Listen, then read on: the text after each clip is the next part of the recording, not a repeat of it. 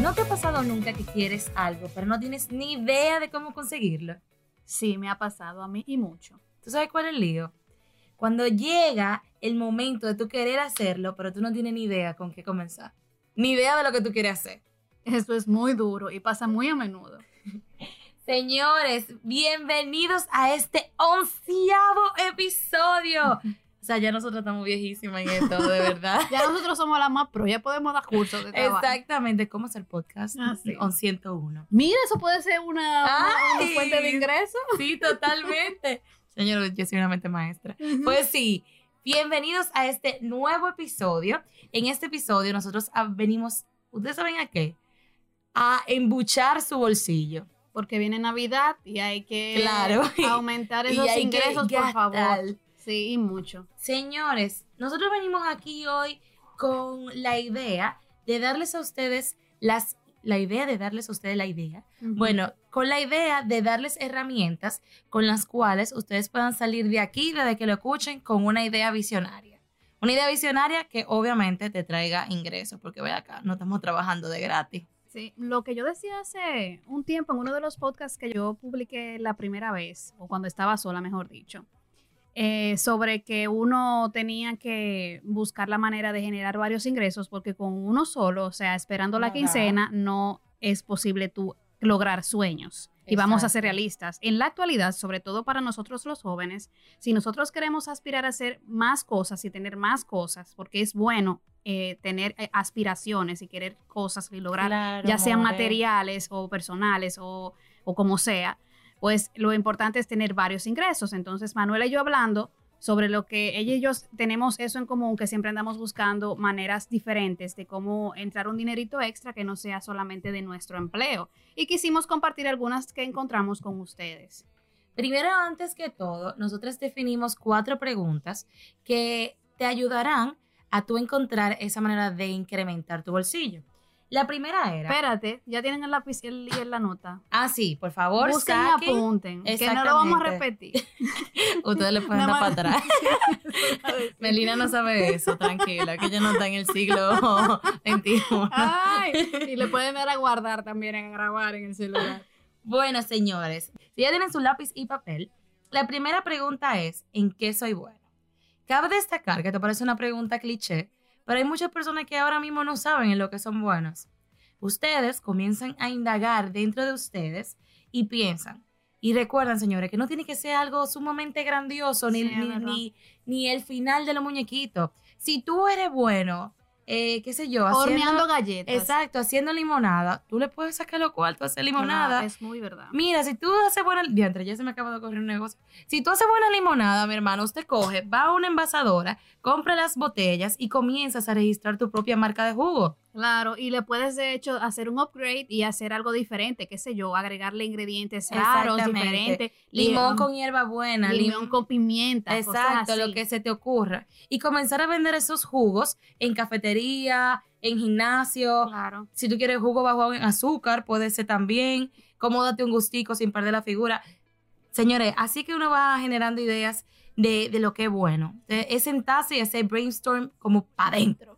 Lo malo es que uno está acostumbrado como a pensar que si, por ejemplo, uno se consigue un trabajo y ya es, vamos a decir, nosotras que trabajamos en el área de mercadeo y de redes sociales, ya creemos que eso es lo único que podemos ser buena. No, uno tiene bastantes talentos que uno mismo tiene que sentarse y analizar y decir, ven acá, pero si a mí me gusta el maquillaje, yo puedo empezar a sacar dinerito de eso. Claro. Uno tiene que ser consciente y saber cómo va a exigir eh, de, de- de lo tanto que uno sabe. O sea, uno no puede pedir mucho dinero si uno todavía no es un experto en eso, pero comenzando es que, es que uno va ganando experiencia. Claro. En otras palabras, desen su valor. Si usted lo hace bien y tú, tienes que, y tú entiendes que tienes toda la experiencia del mundo, date tu valor y cobra tu dinero. Claro está, señores. Algo muy importante antes de uno entrar a cualquier negocio es chequear cómo está el mercado. Sí, y la competencia. Exactamente. No se pongan por arriba porque sí, porque soy el maduro si tú estás comenzando. O sea, date un nombre.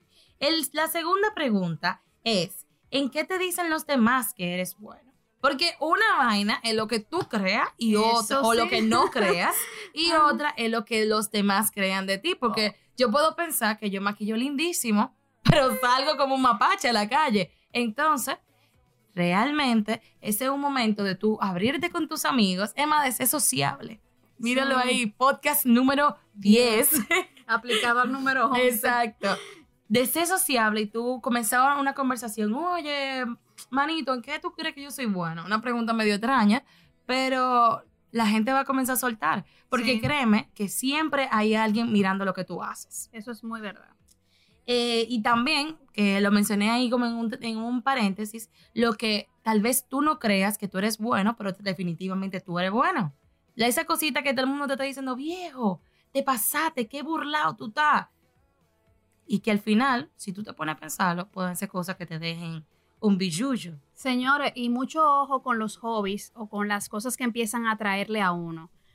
Eh, yo voy a poner mi ejemplo. A mí me, yo había comentado anteriormente que a mí me encantaba cocinar y yo lo hago por botar el estrés. Esa es, mi manera de botar el estrés. Pero yo me he dado cuenta que a mí se me da muy bueno eso. Y no es que yo lo quiera hacer un negocio ahora mismo porque estoy full de proyectos, pero sí que eso podría ser una muy buena, eh, por ejemplo, yo llevar comida a mi trabajo y vendérsela a los demás preparadas Claro. porque yo realmente si me doy buena en eso y me, y me está gustando y puedo aplicarlo a que me dé dinerito, uno puede hacerlo. Así que atento a los hobbies que ustedes comienzan a hacer o comienzan o quieren hacer. Eh, de todo se puede sacar algo y es lo que tienen que tener en cuenta. Exacto. Entonces, la tercera es, ¿para qué te piden ayuda? Esto va mucho con la segunda también, pero ya aquí la gente está muy clara de tu criterio y lo aprecia. Entonces, si una persona lo aprecia y tú lo das de gratis, lindo, tú lo puedes monetizar. Entonces, ojo ahí, es... sí, te- ay, sorry. No, no importa, es mantener los ojos abiertos. Háblame, Lina.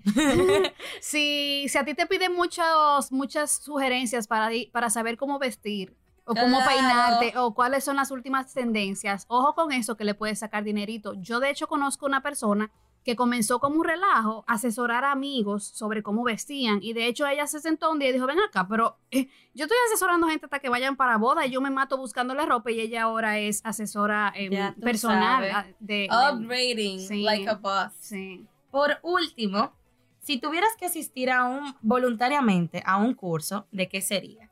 Ya aquí tú sabes que esto es, aquí te estamos hablando de pasión. ¿Qué te apasiona?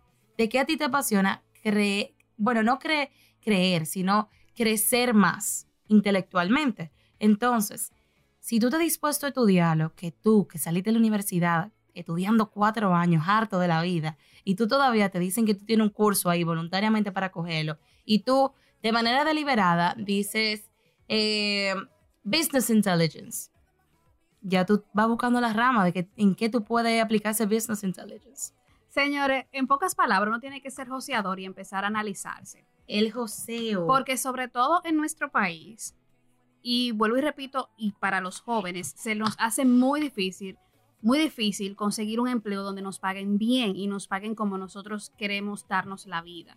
Entonces es muy bueno cuando uno empieza a destacar y a sacarle provecho a esos otros talentos que uno tiene o que uno va desarrollando. Y mire, se puede hacer un buen, un buen dinerito. Atento a relajo, señores. Uno puede hacer muy buenas cosas de eso. Yo tengo una, pare- una pareja de amigos que ella comenzó horneando galletas de relajo, de broma, también para sus amigos. Y ya ella dejó su trabajo. Y el esposo va a dejar el trabajo para meterse a la res- repos- respotería, a la repostería, porque le está dejando más dinero y lo está haciendo desde su casa. Bueno, señores, así que ya ustedes saben, si tu mente está en Florencia y tu bolsillo en Villacón, es hora de hacer un cambio y de buscar algo más. Entonces, entonces, entonces, vamos a la hora de la verdad. Si todavía, después de hacerte todas las, las cuatro preguntas que te pusimos, aún no tienes ningún negocio en mente, nosotros te vamos a dar algunos para que tú vayas cogiendo ideas. Así como el libro que subimos en nuestro feed, que era Roba como un artista. Eh, tú coges de tú coger inspiración y aplicarla y revoltearla y ponerla en tu forma. Entonces, la primera y de la que yo soy expert es ser intermediario. Miren, señores, yo comencé, mi mejor amiga, ella canta. Se llama Laura Robles, payola para ti, amiga. Pues sí, se llama Laura Robles y ella un día fue para un restaurante que la llamaron, dije, ay, mija, tú cantas lindo, ven para que, que me cante. Ella sin idea de nada, buscó un guitarrista y montaron todo. Cuando yo veo que yo dije, miji, tú cantas. ¿En serio tú cantas? Pero yo obviamente voy a apoyar a mi amiga y todo. Señores, cuando esa chamaquita comenzó a cantar, yo no me esperé que ella terminara. Yo dije, mira, yo voy a ser tu manager. Y, señores, ya tenemos un Ya año. Manuela es casi un Tommy Motola cualquiera. Señores, ya tenemos un año y medio en Una esto. manager, una Chris Jenner. Literalmente, ya tenemos un año y medio en esto, trabajando con marcas, marcas buscándonos para hacerle todo live music, marca buscándonos para que ella aparezca en las comerciales, marca buscándonos para que ella aparezca en películas. O sea, señores, hay muchas cosas a lo que tú puedes llegar. Y aquí, ¿tú sabes lo que es lo bueno de ese intermediario? Que tú no tienes que poner de tu bolsillo, tú ganas. Tú cobras tu no ciento. Y, y- no. y- y Manuela, y te cobran y Tevis a ti. Todavía no. Bueno, muchachas. Que te- eh, cuídate, cuídate de la vejez. No, no, no, muchacha, sí, yo pago mi hite. es muy fuerte, socio, pero se paga. Pero sí, otra, otra cosa en la que tú puedes ser intermediario es los bienes raíces, como yo te estaba diciendo, Sí, Meli. eso, ay, señores, el bienes raíces, atento a coro, eso desde, desde tiempos inmemoriales, eso no es de ahora, pero es muy bueno destacarlo. O sea, a las bienes raíces se le puede sacar muchísimo, muchísimo Claro. dinero. O sea, nada más por tú ser el intermediario de una persona que tú le digas, mira, yo voy a, ten- yo voy a llevarte personas que puedan estar interesados en alquilar o, o vender. Eh, tu o comprar tu apartamento y esa gente se gana su comisión, señora, o sea, de un de 5 milloncitos, un 20%, un 10%, o sea, eso no le cae mal a nadie. Y limpio que te caen simplemente por tú mostrar un espacio que está hecho. Claro, y a veces son de que 4% que tú tienes de comisión. Entonces, imagínate el promedio de compra de un apartamento, son 5 millones de pesos. Sí, O sea que tú te ganas 200 mil de ahí a ahí. Y tengo entendido, no sé si es, si es la realidad, pero creo que sí, de que si es alquilado mensualmente por la gestión de ese, de ese condominio, de ese apartamento, de lo que sea, tú tienes también un porcentaje. O sea que aunque sean tres mil pesitos que te entren mensuales, eso Oh, da pero para par de bueno, dulces. Eso da para algo, eso da para pagar la luz. No, eso no Y lo eso, el juntando y le celular. para un viaje al año. Claro, Un viajecito. viajecito. Mente en Florencia, bolsillo en Villacón. Entonces, por otro ah, bueno, también está, que no es nada más vender, señores. Si ustedes tienen un amigo, de esos amigos ricos que aparecen por ahí, que tienen apartamentos, Ricachones. exacto, apartamento en, en, qué sé yo, en Chabón, y, y casa en terrena. Alquíleselo. Señores, pero díganle, ¿qué tú haces con eso vacío? Hale una marulla en la cabeza. ¿Qué tú haces con eso vacío, viejo? Vamos a poner esto a producir. Y Vamos a tú- generar dinero. Exacto. Vamos, Vamos a meter gente para acá. Airbnb it y sácale tu por ciento. Eh, otras cositas que estábamos hablando también era lo de community manager. Claro está. Aquí en República Dominicana hay un concepto muy horrible de community manager, que Sí. explota el carajito hasta que no dé más y te renuncia. Es el concepto que tenemos aquí. Y también está muy dañado porque hay personas que hacen un pequeño curso y ya, o sea, no, no se preocupan en, en como interiorizar o, o profundizar, mejor dicho, los conocimientos y ya son community manager y no saben ni lo mínimo de manejo de redes sociales. Entonces, cuando tú vienes con tu experiencia siendo un buen community manager, ya no te van a tomar con el mismo criterio porque ya hay par de gente con ese relajo de que simplemente porque hicieron un curso o porque manejan la cuenta de su tía, ya se creen community manager, entonces por eso está prostituido el, el término, pero sí que es una muy buena fuente de ingreso. De hecho, cuando yo me independicé, eh, que vine de, de Madrid, eh, comencé con una agencia y me vine sola a trabajar, yo comencé siendo community manager y haciendo todo de mi empresa. Sí, y ella sacó la real y única agencia. O sea, acaba de destacar es que ahora Meli trabaja en el en mercadeo político, pero señores, Melina tenía el real negocio montado. Sí, yo, yo trabajé con muchas cuentas y aprendí muchísimo y me las tuve que josear. Y por el mismo eh, tema de que la gente tenía el concepto errado de lo que era un community manager, yo tuve mucho que defender mi profesión y mi trabajo. Pero señores, o sea, simplemente es aprender. Lo bueno del community management es que tú puedes aprender solo. Yo me pagaba mis cursos por internet. Yo hice curso de publicidad por internet. Que Claro. hablando de eso, y no sé si tú lo ibas a tocar, pero hay un nicho que es muy importante, que son los de publicidad en redes sociales. Señores, hay gente, hay empresas que simplemente te pagan por tú ponerle publicidad porque no saben. Y no te estoy hablando de tú agarrar un Instagram y darle a promote y darle a los tres botones. No es que tú sepas sacar el target, que tú sepas cómo llegar más adentro, cómo, Ay, pero ¿y si cómo monetizar ese dinero. Yo lo tengo anotado y lo Sí, vamos a hacer. vamos a hacer eso. Porque para mí es muy importante. Yo pagué y me salió bastante caro el curso, pero me valió la pena, señores. Yo tenía cuentas que me pagaban y mucho dinero. cuentas muy buenas que me me pagaban, pagaban- mucho dinero y me pagaban mucho dinero por hacerle simplemente una publicidad, yo agregándole un diseño, un diseño que le pagaba un buen diseñador y yo me ganaba mi dinero, señores, simplemente por poder ponerle su, su eh, publicidad. Y yo podía tener muchísimas cuentas y lo bueno de eso era que tú no necesariamente tenías que manejarla a diario, sino por proyectos. Y entonces ahí es muy bueno. También la gente, también hay un punto que es el de analíticas. Hay muchas empresas que están buscando quien analice los datos y saber qué hacer con eso. Si tú eres, si tú quieres ser community manager, pero no quieres manejar la cuenta, pero eres buena con los números, señores, eso también es un buen negocio. Un Chequen analista eso. puede, Los puede business reviews mucho. digitales valen mucho, señor. Y más ahora, donde la marca, las marcas lo que quieren es sacarle mayor rentabilidad a lo que ellos están haciendo. Claro. Y claro está que las redes sociales es un mundo abierto para todo el mundo. Que ahí, por ejemplo, esas pequeñas eh, interviews, ¿cómo se dice? Encuestas que hacen en, en Instagram de esto o esto. Señores, todo eso tú estás sacando facts de la marca. Y esas son cosas que tú puedes vender. La base, la la maestra de datos existe. Sí. Si a ustedes les gusta, es si ustedes le- exactamente, si a ustedes les gusta la analítica, les gustan los números, les gusta saber qué es lo que hay detrás de esos números, que a mí me encanta, A mí eso se llama fascina. Master Data y. Business Intelligence. Sí, y hay, hay, señores, apúntese esta cuenta, esta página que se llama Actívate de Google. Lo pueden buscar así mismo. Yo lo voy a apuntar ahora también. Actívate tiene, creo que hasta un curso de cómo hacer aplicaciones, que eso Ya es también muy bueno, pero ya es otro nivel. Pero ellos tienen cursos que son gratuitos, desde marketing digital hasta analítica, eh, no me acuerdo qué más, pero creo que tienen cinco cursos online que son muy buenos y lo bueno es que está certificado con Google, que al final cuando tú termines tú tu sabes. certificación va a decir que eh, te, te- te graduaste con ellos. Es online y muy bueno. Yo lo hice y de verdad que lo quisiera volver a hacer. Señores, entonces volviendo un chin para atrás, porque no terminamos, no culminamos la idea de lo de man- del community manager. Un community manager no es esa persona que te diseña, que te tira la foto, que te hace absolutamente todo. No. Un community manager es el manejo de la red social. Es decir, eh, hay community managers que sí suben las fotos, pero ya el contenido se lo entregan.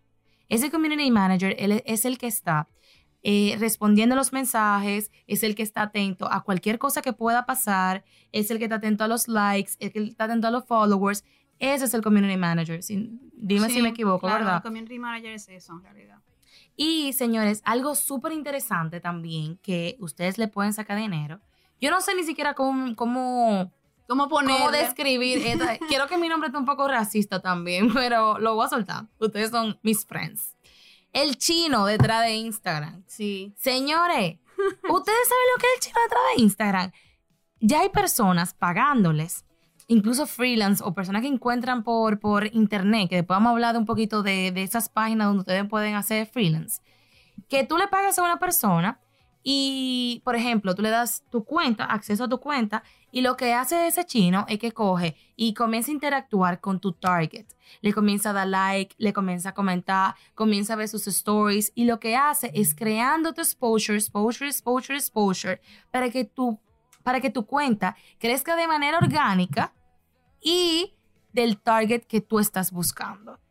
Eso está, ¡pum!, mind blown.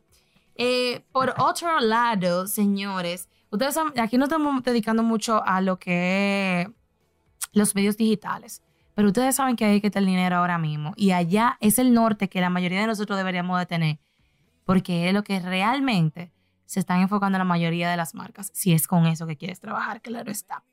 Eh, pero si ese no es tu norte, señores, hay muchísimas cosas más. Por ejemplo, si tú sabes inglés, si tú sabes francés, si tú sabes portugués, alemán, lo que sea, traductor.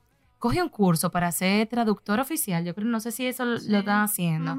Para tú ser traductor oficial y tú esos- todos esos documentos que generan la embajada, todos esos documentos que necesitan la embajada, tú le vas dejando tu contacto y así tú vas creando voz por voz que tú eres, que tú creas documentos oficiales, traduces documentos oficiales y ya está. Yo pagué 1.500 pesos porque me tradujeran una página. Una página. Ya, de un lado. Ya ustedes saben. Eh, por otro lado, que también es algo, si ya tú tienes un capital, ustedes pueden comprar y vender aparatos electrónicos. Sí. Ey, ojo a eso, que aquí se compra mucho. Claro. O sea, con, ponte a comprar iPhone y tú vas a ver lo que tú... Los headphones, señores. Exacto. Los lo- relojes, los Apple Watch. Exacto, los lo, lo audífonos esos de los claro. Señores, también la música. Si tú, eh, o sea, yo me dedico a esto, yo le saco muchos, mucho ingreso a la música y por todos lados. O sea, trabajando con marcas, trabajando live music, trabajando para eventos. Si tú eres cantante, dale para allá, saca, saca esa voz a relucir. Si tú, oye, si tú eres cantante, dedícate a hacer jingles también. Yo te puedo agregar en ese tema que mi hermano, él comenzó como editor de videos para, para cantantes y él se le ocurrió la idea de hacer como de ser un manager pero ya para views en YouTube. Él como que creó un canal como Bebo, entonces él sube ahí los, los cantantes y le, y le Mierda, ayuda a que, y que le, chulísimo. y le ayuda con los views. Entonces, obviamente, se sabe que YouTube de- es desde un, desde un monto en adelante que te puede pagar y hay que hacer un sinnúmero de cosas para, la, para hacer la cuenta, pero ya también tú de ahí puedes ganar porque si ese cantante eh, gana, eh, se hace famoso, se hace conocido, pues vendrán más eventos, más, reproducciones. más reproducciones entonces tú podrás ganar de eso. Y tú le puedes cobrar también al cantante, obviamente, por poner su video ahí. Sí. Entonces, señores, los DJ, los DJ están un poco menospreciados últimamente por lo que puedo ver. Pero comiencen a sacar números conmigo, vamos, vamos a esto. Un DJ gana promedio 8 mil pesos por durar dos horas cantando. Vamos a, a decir esto, que tú toques cuatro veces a la semana, de jueves a domingo, o miércoles, jueves, viernes y sábado, un ejemplo. Si nosotros multipli- multiplicamos eso por cuatro, por las veces que tú lo tocas a la semana, ¿verdad? Y lo multiplicamos por cuatro, por la semana que hay en el mes, son 128 mil pesos que tú te ganaste de ahí a ahí. Voy a dejar de trabajar. A Exacto, vamos a ser DJ. Como Paris Hilton. Y ya. y ya, o sea, señores, todo esto es para que ustedes sepan las muchas cosas que ustedes pueden hacer con lo que les gusta.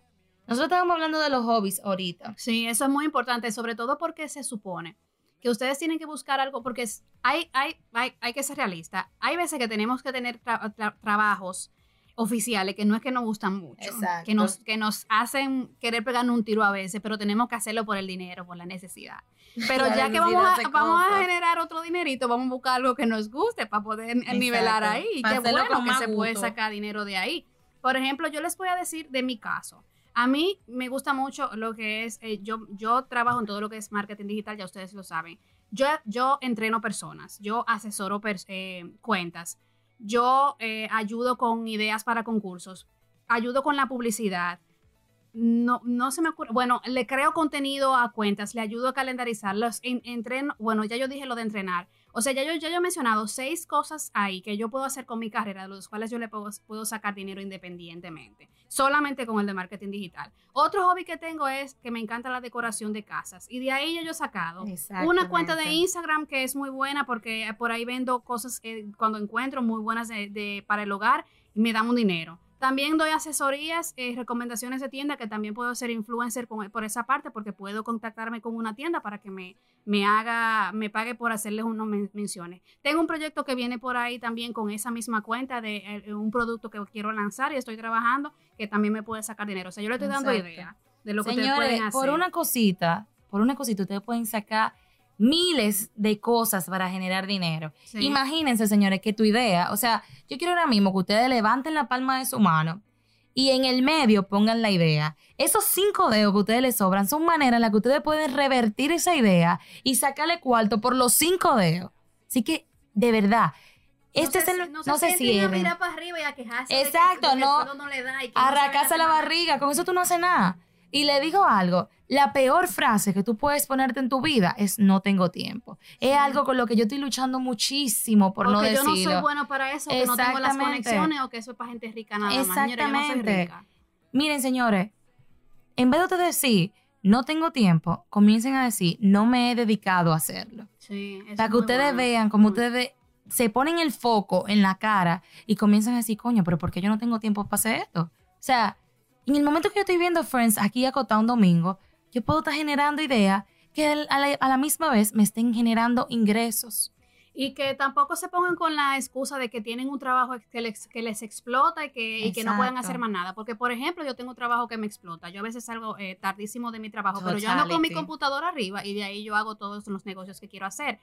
Por ejemplo, en una oficina usted puede desde vender prendas, Claro. O sea, vender lo que sea, vender ropa ahí dentro de la, de la empresa y hasta hacer, señores, merienda saludable con eso de la keto y todo eso que está muy de moda. Usted sabe lo bueno que usted le venda a brownie a todas esas mujeres que no quieren engordar y que porque keto. Tú sabes lo que tú puedes cobrar por un pedacito de brownie, o sea, 200, 250 pesos por unidad. Imagínense que ustedes vendan 10 diarios. Exactamente. Saquen los números, que los números son heavy cuando dan dinero. Señores, de verdad, abran los ojos, no se queden racados en la barriga, no digan no tengo tiempo y este es el momento de actuar. Ustedes, Emma, si tú puedes tener ahora mismo una persona de 50, 60 años escuchándome, tú tienes tiempo. Tú tienes tiempo, tú eres joven, tú eres de alma joven. Eso es verdad. Tú estás aquí. Si tú le escuchaste esto, fue porque te picó la razón y te dijo, mierquina, yo debería de estar haciendo algo con mi vida. Aquí está el momento. Esta es una señal de que lo hagas. Si lo encontraste, este podcast es para ti, para ti que me estás escuchando. Exactamente. y nada, señores, ¿tú tienes algo más que decir, Meli? No, que dejen de estar envidiando la vida ajena, señores. Que si a alguien le, da, le va bien, no es porque le cayó la suerte del cielo, porque es José. Exacto. a todo el que le va bien, hablando de dinero, créanme, bueno, eh, excluyendo a las personas que son ricos de cuna y que no sé qué, pero ahora todo el que tiene a, su alrededor dinerito extra y que le va bien y que, y que, es y que progrese porque se puso en eso, así que ustedes también tienen que poner lo suyo. Sacrificio is the key. Nada, mi gente, un placer estar con ustedes en esta onceava entrega. Eh, de verdad que estamos sumamente felices de que ustedes nos estén escuchando en muchas partes del mundo. Y nada, nosotros vamos a seguir aquí Señores, yo me emocioné, yo ya yo tengo una idea de negocio que quiero anotar, así que yo espero que les haya pasado lo mismo. Ya ustedes saben. Y no se cierren, que una idea de negocio llega hasta en el inodoro sentado. ¡Chan!